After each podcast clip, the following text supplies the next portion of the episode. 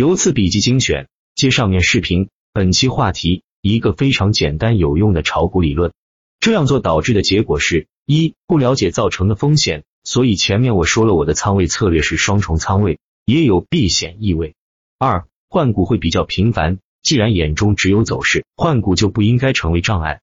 当然，这不意味着随意冲动换股入货，因为别忘了，我是以入货为最重要考量的。入货是如此，换股入货时也如此。说了这些，其实我的基本意思应该表达出来了吧？一，放弃寻找神奇的东东吧，放弃从别人那里直接获取交易系统的念头，用简单的技术去观察实际的历史数据，足够你构建出一个你自己的交易系统。你的交易系统一定要基于你自己的判断和方法。相信我，第一，这个不难；第二，这个比无数神奇的系统更有效，更能赚钱。另外，技术指标我并不是一概不用。我放弃的是神奇复杂的东东，但是作为一种类似统计工具的作用，就像电脑上的计算器，我当然不舍弃。比如有些东东我想知道，但从图上看有时候比较累，我就写个小指标来算算。这些指标都非常简单，因为指标的基础量就这么点，任何复杂的指标其市场含义必然模糊不清。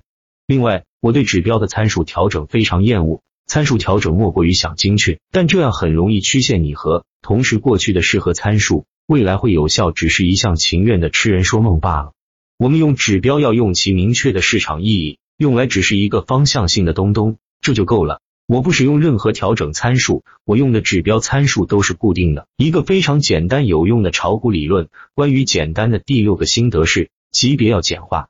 学波浪理论的朋友可能都有体会，九级波浪是噩梦的开始。也是成功的终结。交易不需要那么复杂。对我而言，我只看操作级别和次一级级别。操作级别确定交易方向，要买还是要卖；次一级别决定具体出入点。我不看高级别，因为根据我对市场的统计而言，这种类似于 K 线整合的东东，其实作用很有限。要分析大一点的走势，多看几根操作级别的 K 线效果更好。对于次级别，只用来具体确定出入点，确定好后，它就完成任务了。在交易中，它的涨跌我根本就不去关注的。关于简单的第七个心得是，操作方式要简化，不是因为什么期货风险比较大之类。根据我的经验，期货的风险并不比股票大，同时盈利能力比股票要高不少。很多所谓的风险，其实是自己吓自己而已。特别是对于资金比较小的散户，在不提高风险的情况下，我感觉做期货更容易将小钱变成大钱。我退出期货市场主要的原因是。期货需要盯盘的时间比较多，对于希望将交易作为终生职业的我来说，我希望它带给我财务自由的同时，尽量少的占用我的时间。赚钱是用来享受生活的，不是吗？而股票市场无疑更适合我，但股票市场也有很多种做法，有些操作方法也是非常耗时间的，因此就要有所选择。这种选择就形成了我现在这种非常简化的操作方式。这种方式说白了很简单。首先，通常仅以日线收盘价分析和交易。其次，临近出入点附近的股票增加固定关注关键时点，比如十点、十四点三十分，各关注十分钟左右，也就是白天盘中最长关注和交易时间不超过一小时，平时基本上在十分钟以内。其实市场有它的运作规律，你时时关注它，反而会看不清楚这个市场。当然，晚上的复盘分析是必不可少的，而且最好是固定时间段来做，这样。大把的时间就回到你身边来了，不要认为这个不重要，其实这才是交易的长久之道。准备终身做交易的朋友，一定要关注这个问题。